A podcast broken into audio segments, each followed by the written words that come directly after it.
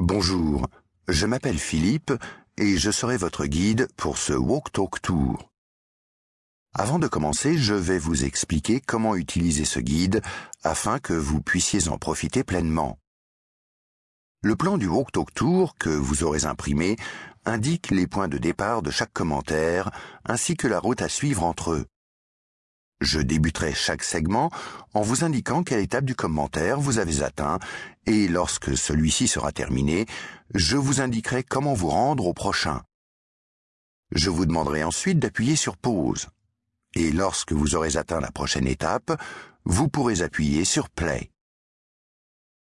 Vous devrez maintenant vous trouver devant l'abbaye de Westminster, près du magasin de souvenirs situé sur le côté ouest de l'abbaye. Dans ce cas, nous pouvons commencer. Étape 1. L'abbaye de Westminster. C'est un lieu de culte depuis plus de mille ans. Un monastère bénédictin fut établi ici au milieu du Xe siècle, et les grands cloîtres sont des témoins de cette époque.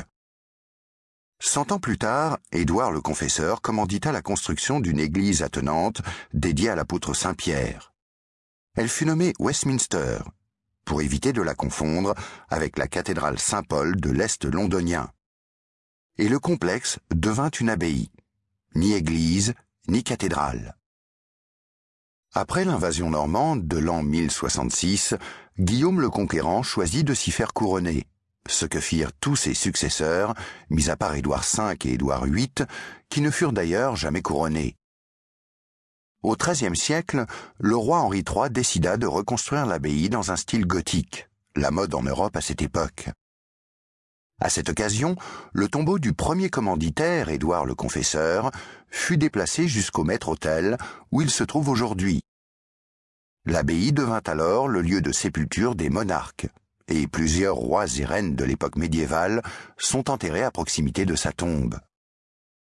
Les notables du clergé étaient enterrés dans les cloîtres et les membres de l'aristocratie dans les chapelles de l'abbaye. En 1534, le roi Henri VIII romput tout lien avec l'Église catholique lorsque le pape lui refusa le droit de divorcer. Il s'auto-proclama donc chef suprême de l'Église d'Angleterre et décréta que l'abbaye était en fait une cathédrale. Lors de la dissolution des monastères en 1540, l'évêque de Londres utilisa des fonds levés par la vente de terres appartenant à l'église Saint-Pierre pour restaurer la cathédrale Saint-Paul. D'où l'expression déshabiller Pierre pour habiller Paul.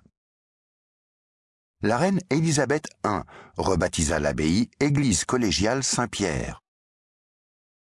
L'abbaye devient particularité royale, la plaçant hors de la juridiction du chef de l'Église d'Angleterre, l'archevêque de Canterbury. Le doyen et le chapitre de l'abbaye répondaient désormais au monarque, ce qui est encore le cas aujourd'hui.